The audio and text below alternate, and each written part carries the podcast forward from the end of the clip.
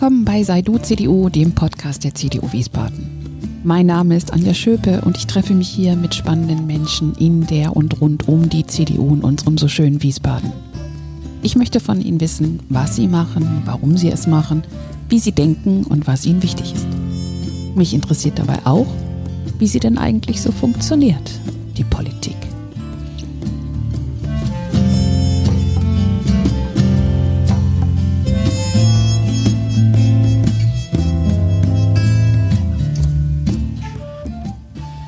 Ja, ich grüße Sie herzlich. Schön, dass Sie wieder mit dabei sind bei unserer nächsten Folge des Podcasts der CDU Wiesbaden und bei der nächsten Folge unserer besonderen Reihe, ja, mit der es jetzt ja weitergeht. Wir stellen in dieser unsere Menschen für unser Wiesbaden von morgen vor.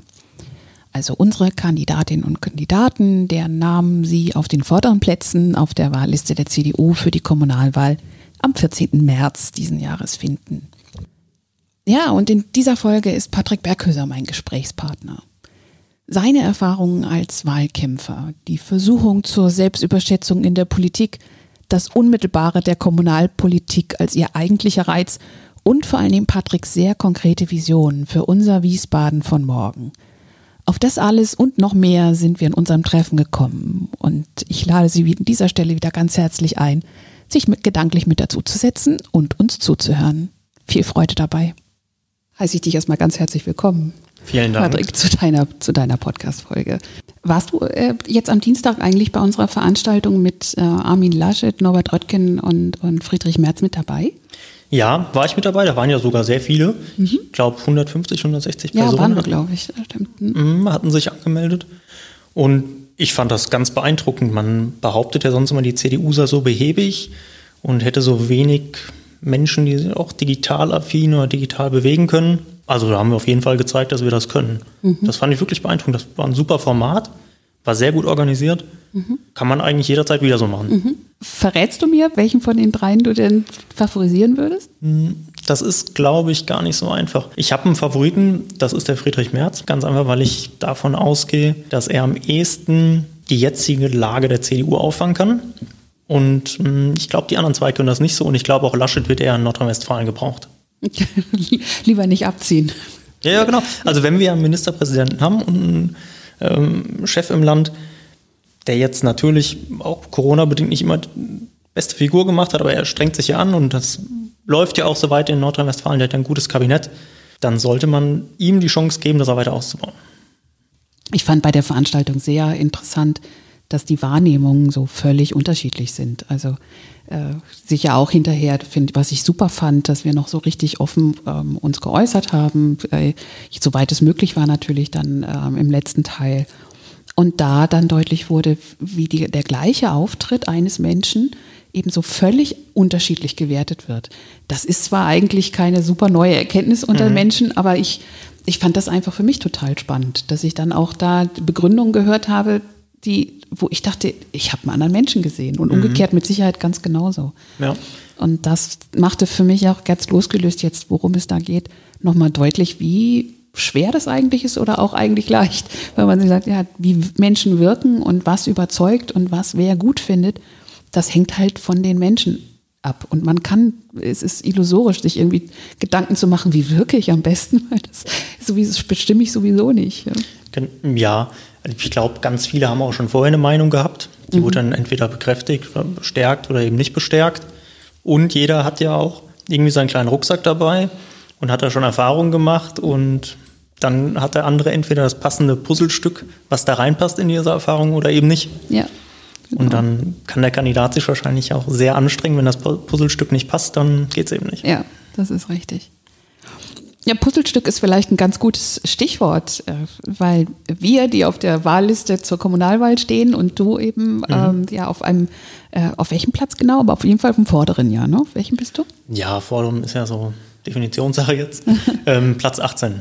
Was ist denn dein Weg so in die, in die Politik bis dahin gewesen? Also wann fing das eigentlich an, dass du dich für Politik interessiert hast und ähm, was ist dir wichtig gewesen dann auf diesem Weg? Mhm. Also ich bin schon immer sehr Politik interessiert gewesen. Also bei uns gab es auch regelmäßig beim Mittagessen, aber beim Abendessen dann durchaus schon mal politische Diskussionen, also auch noch im Jugendalter. Hm, habe dann schon relativ früh, 2008, in meinem damaligen Heimatort ähm, bei so einer Bürgerinitiative mitgemacht. Da ging es um eine Ortsumgehung, typischen Themen auf dem Dorf, sage ich mal. Mhm. Und das hat mich schon irgendwie interessiert, wie die Verfahrensweisen sind.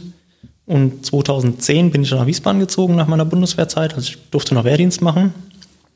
Und habe mir dann gedacht, also irgendwie jetzt mit Aussetzung des Wehrdienstes, überzeugt dich nicht so.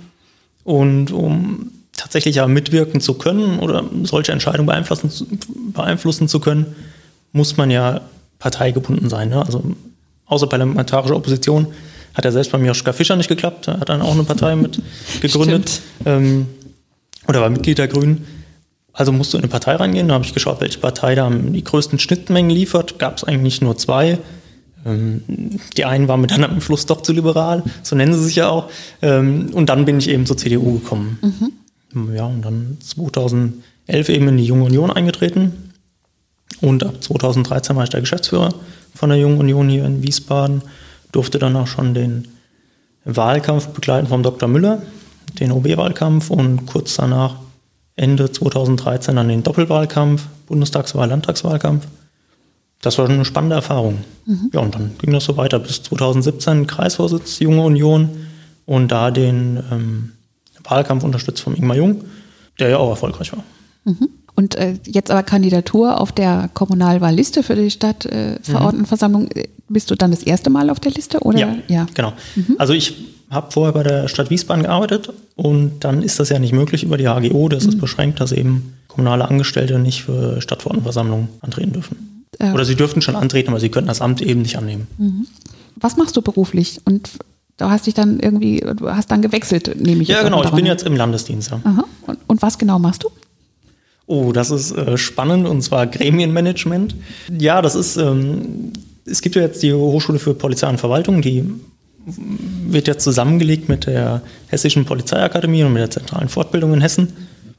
Und das Gremienmanagement beschäftigt sich unter anderem mit den Gremien der Hochschule und bedeutet, dass der Senat und die Fachpreisräte, es gibt einmal den Fachpreisrat Verwaltung und einmal Fachpreisrat Polizei und die haben natürlich auch den sehr oder das sehr demokratische Ziel, dass eben die Mitglieder gehört werden.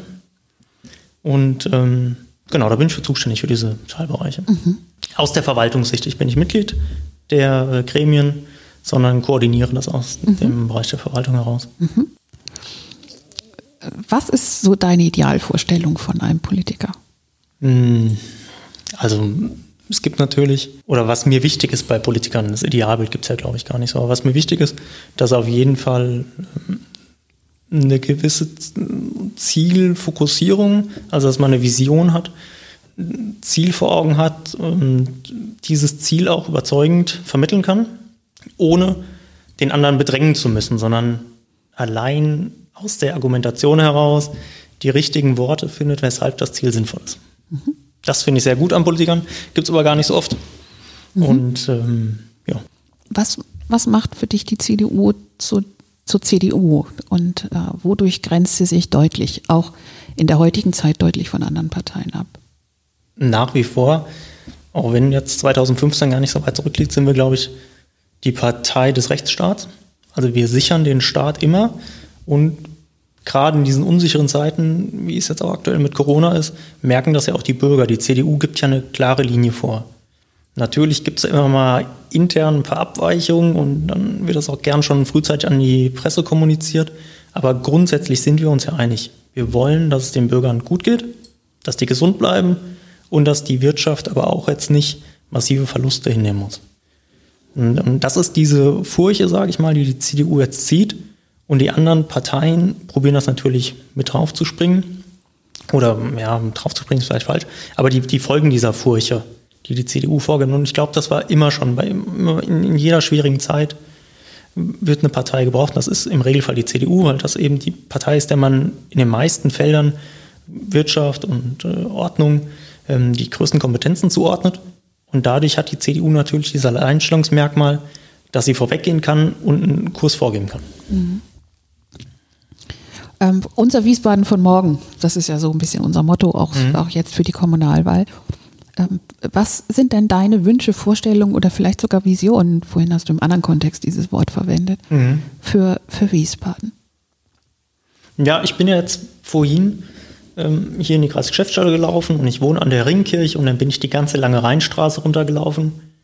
Und dann habe ich mir überlegt, wie schön das eigentlich wäre, jetzt nur als um ein Beispiel zu nennen, wenn man auf dem Mittelstreifen laufen könnte.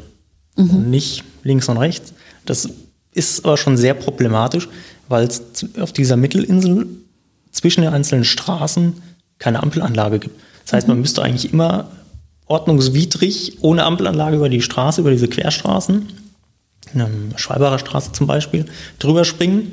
Oder man geht wieder auf einen äh, Seitengehweg, muss wieder eine Ampelanlage machen und, und geht immer so weiter. Also ich finde, da könnte man sehr viel machen. Und ähm, das ist einfach planungstechnisch ist das toter Raum. Also mhm. dieser ganze Mittelstreifen, das ist ja immer an der Rheinstraße, finde ich, das ist das sehr markant. Und auch am ersten Ring zum Beispiel. Und ich sehe auch momentan nicht, dass da jemand ein Konzept hat. Mhm. Und das ist meiner Ansicht nach ein Nachteil. Wir haben natürlich die Bäume und wir wollen auf den Allee-Charakter erhalten, klar. Aber ich glaube, diesen Raum könnte man anders nutzen. Und jetzt, als ich dann vorhin die Rheinstraße runtergegangen bin, habe ich mir auch gedacht, eigentlich haben diese Bäume den idealen Abstand, um da irgendwelche Marktstände hinzumachen. Dann könnte man sonntags dann einen Weinmarkt machen, jetzt außerhalb der Corona-Zeit natürlich, muss man immer bedenken. Aber da gibt es, glaube ich, ganz viele Ecken in Wiesbaden, die man noch stark entwickeln könnte und die es noch lebenswerter machen könnten. Mhm. Ich glaube, so ganz viele Plätze gibt es wirklich noch rund um Wiesbaden auch. Die Vororte machen das teilweise schon sehr gut. Die nutzen die Ortsplätze dann aus. Dann gibt es einen schönen Weinstand und ähm, da trifft sich dann abends äh, die Bevölkerung. Das ist überall Entwicklungspotenzial vorhanden. Mhm. Was magst du an Wiesbaden besonders? Mm, also ich finde wirklich die Architektur super, aber das war nicht der Hauptgrund, sondern mein Arbeitgeber ist hier gewesen und ähm, ich hatte tatsächlich keine Lust mehr auf die lange Fahrzeit und bin jetzt aber sehr überzeugter Wiesbadener. Und früher, als meine Freunde dann auch noch hier regelmäßig äh, ausgehen durften und noch nicht sich um die Kinder kümmern mussten, war natürlich auch die Kneipenatmosphäre super. Ne? Es gibt im Westend ein paar sehr schöne Kneipen, ähm, in denen man auch äh, Tischkicker spielen kann, was ich doch, ähm, naja, semi-professionell ist übertrieben, aber schon ein gehobenes Amateurniveau spielen kann. Mhm. Ähm, das ist schon spannend. Also es gibt hier viele spannende Ecken, wo man ausgehen kann abends und rund um den Sedanplatz finde ich super, was sich da entwickelt hat. Ähm, also das sind wirklich super Sachen und ich glaube, da musste die Stadt auch gar nicht viel investieren. Wenn es eine gute Idee gibt, darf man die nur nicht verhindern. Mhm. Ähm, was immer wieder eine Frage ist, die, die ich mir immer mal wieder stelle und deswegen auch in solchen Gesprächen immer gern mal wieder stelle. Ähm, diese Frage, wie, was macht die CDU zur CDU eben auch auf Kommunalebene? Mhm. Irgendwie denke ich immer noch, das ist da, da ver, verschwimmt es noch mehr als auf Bundesebene. Dass man so dieser Eindruck, den glaube ich viele haben, irgendwie wollt ihr ja alle das Gleiche äh, und die Unterschiede sind irgendwie nur in Nuancen zu finden oder sie werden irgendwie konstruiert. Wie siehst du das? Also ich glaube, das Ziel aller Kommunalpolitiker ist es ja auch, auch vor sich selbst nur so eine intrinsische Motivation. Ich möchte, dass allen besser geht. Ist wahrscheinlich ähm, von jedem Kommunalpolitiker das Ziel. Und die CDU hat eben gewisse Bereiche, auf denen sie mehr Augenmerk legt. Das ist ganz klar Sicherheit und Ordnung. Das ist die Wirtschaft und Wirtschaftsförderung und eben auch Ausbauinfrastruktur. Und jetzt im direkten Vergleich ähm, mit den Grünen würde ich sagen, Sicherheit und Ordnung ist bei denen nicht prioritär gesetzt, sondern bei denen ist eher, wie können wir Wiesbaden in Anführungszeichen grüner gestalten. Und die SPD hat natürlich einen sehr starken Schwerpunkt auf dem Sozialhaushalt.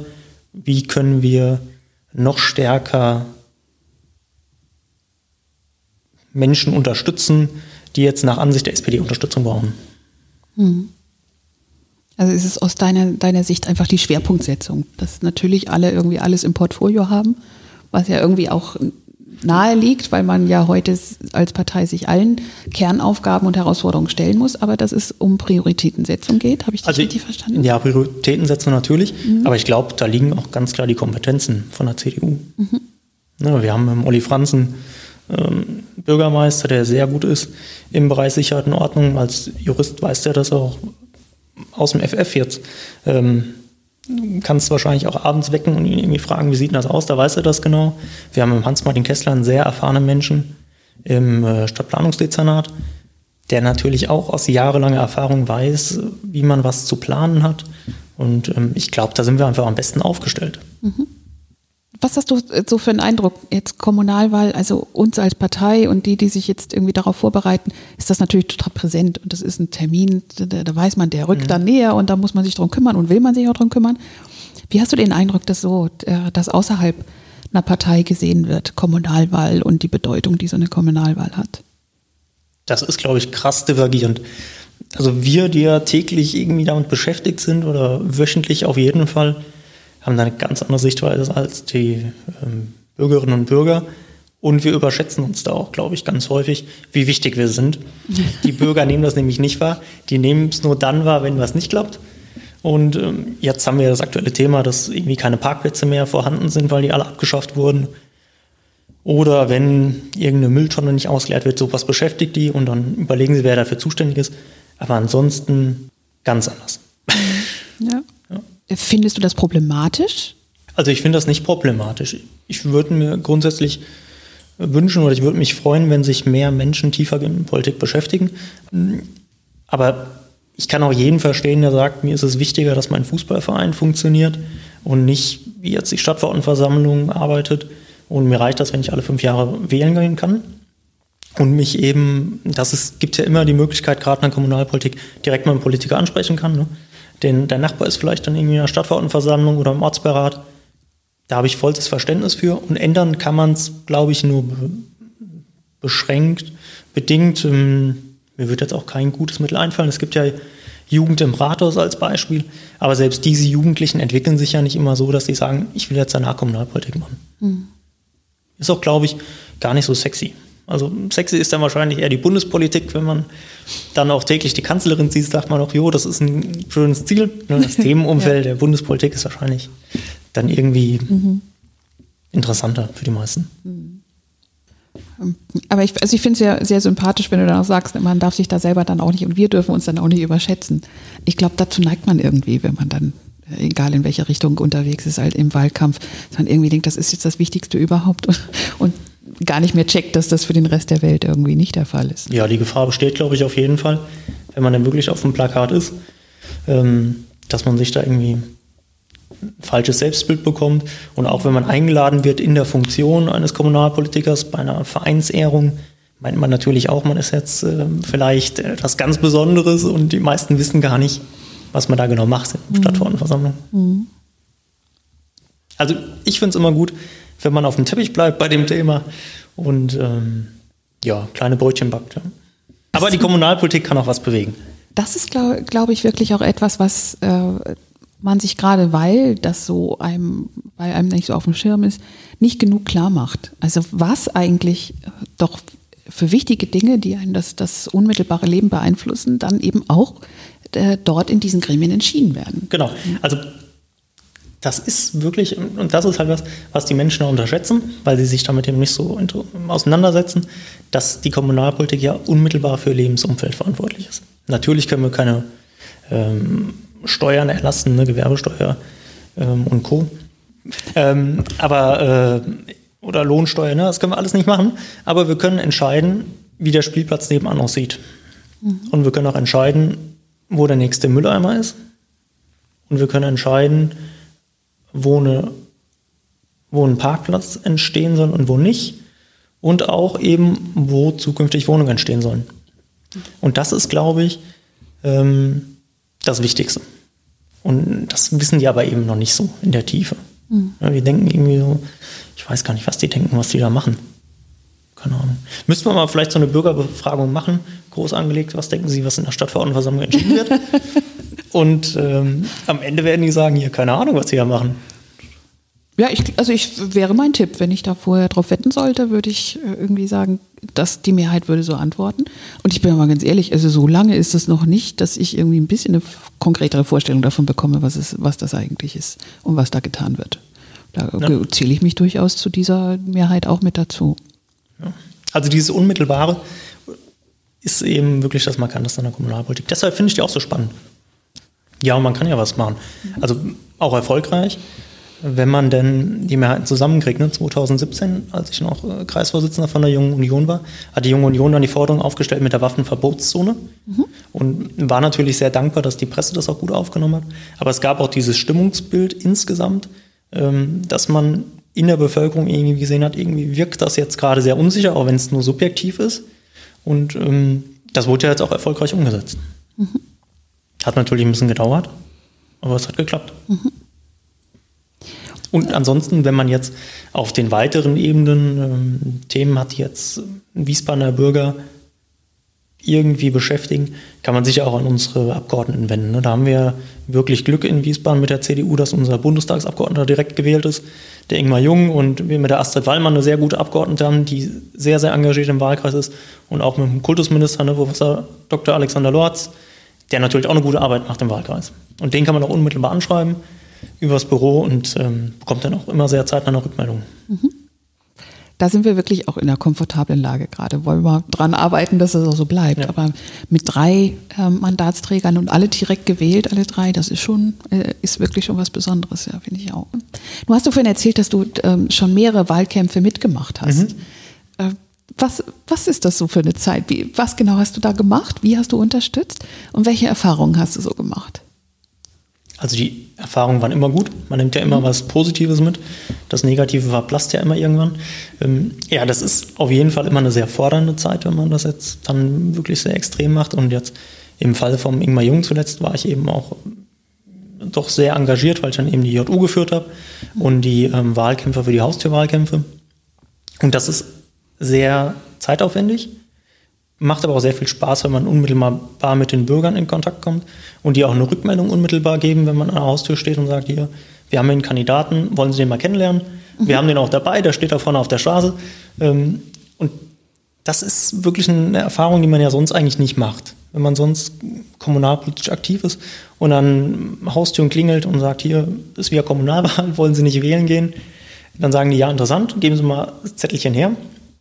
Und ähm, beim Bundestagsabgeordneten oder beim damaligen Kandidaten noch, beim Ingmar, war es aber so, da haben die schon direkt Themenfragen auch gehabt. Mhm. Das ist schon die große Unterscheidung. Ist das, ähm, was, was würdest du dann sagen, was ist es wirklich, was, äh, was die Menschen erreicht, was die Menschen interessiert und bedienen wir das eigentlich? Ich glaube, es gibt nichts Besseres als die direkte Ansprache. Macht es jetzt in Corona-Zeiten schwer. Wir probieren das hier mit dem Podcast, ähm, um zumindest ein bisschen näher ranzukommen. Ich glaube aber, bei allem anderen, also mit Social Media Posts, mit ähm, ja, Einwurf von Flugblättern oder Flyern oder Kandidatenflyern, verlieren wir immer eine ganze Menge.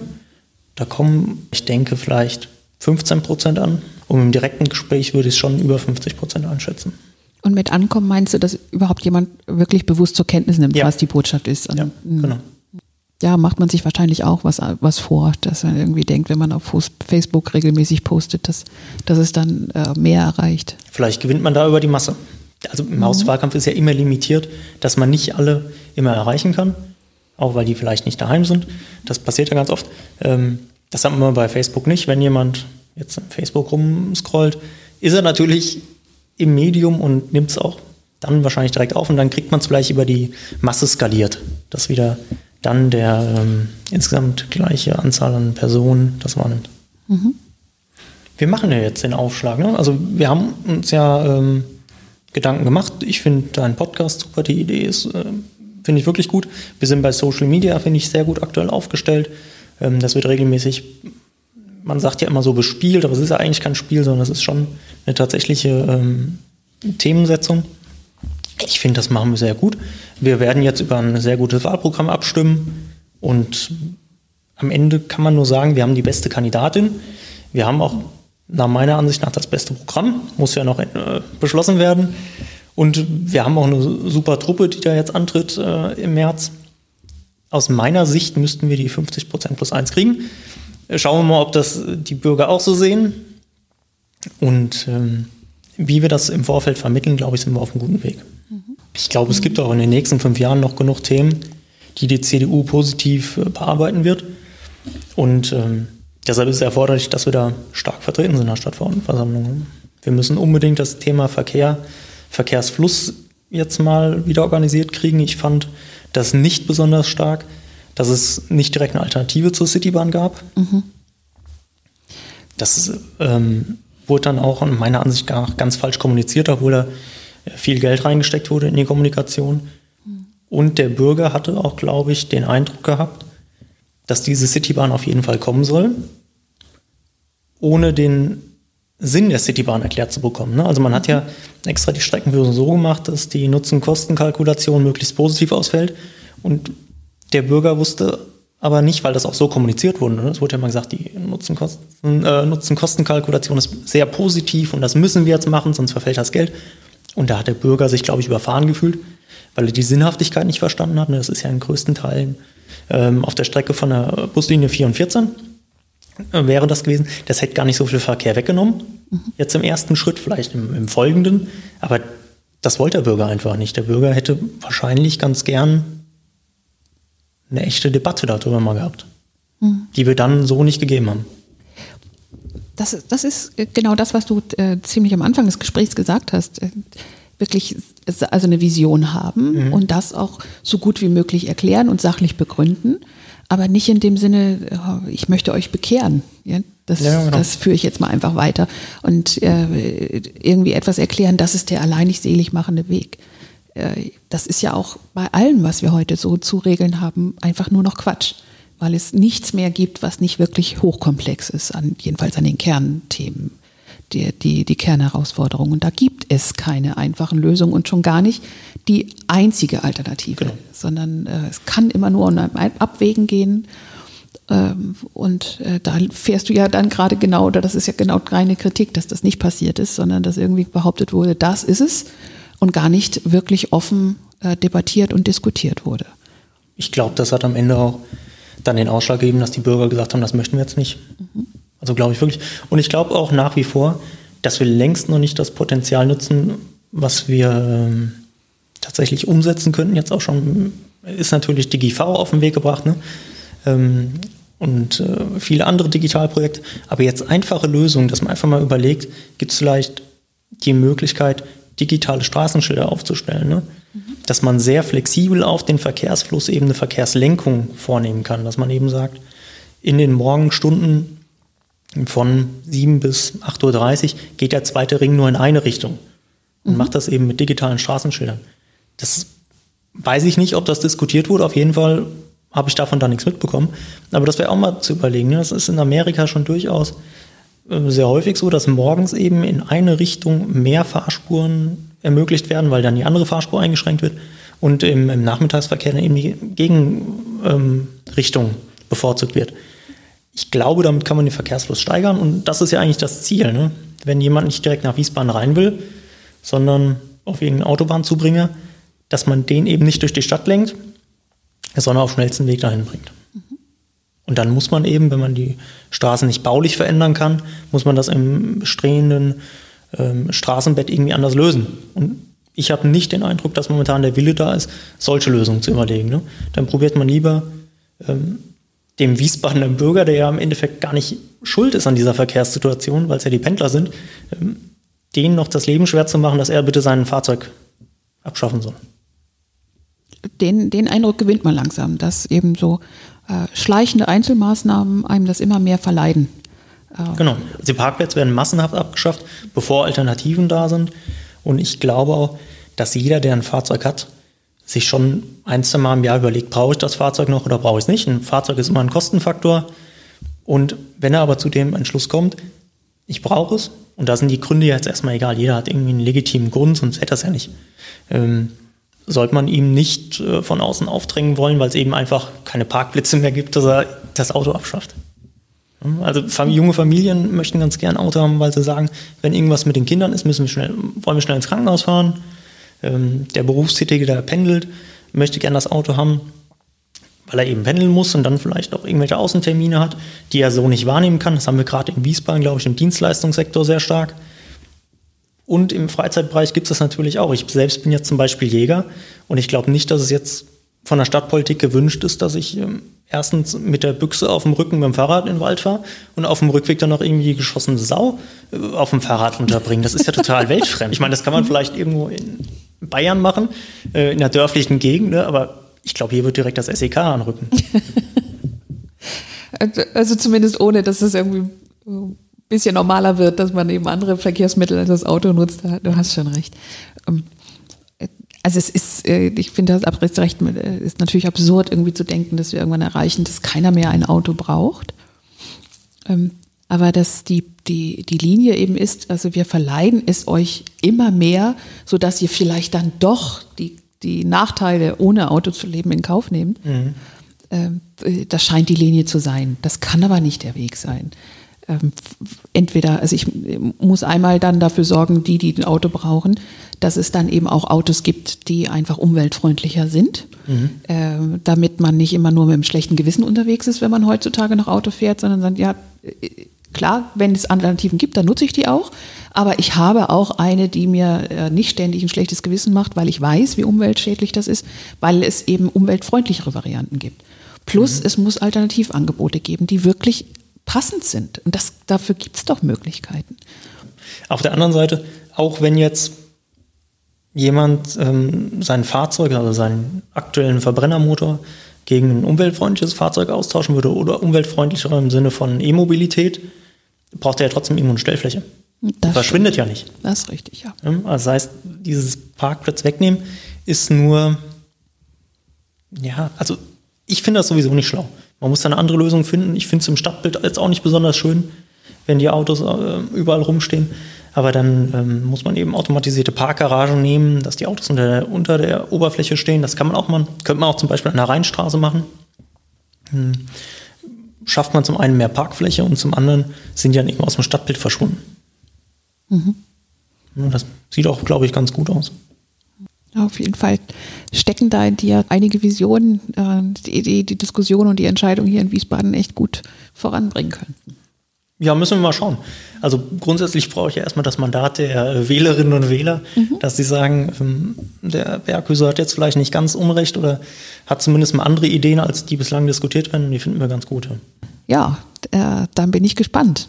Äh, und wünsche dir natürlich alles Gute, drück dir fest die Daumen. Wir unterstützen fleißig dann äh, in den nächsten Wochen. Und dann hoffen wir mal, dass es dann in der Richtung am 14. auch ausgeht. Ja, danke dir, Patrick. Vielen Dank auch, Anja. Hat sehr viel Spaß gemacht. Ja, danke schön, Patrick. Mir hat es auch sehr viel Freude gemacht, mich mit dir auszutauschen.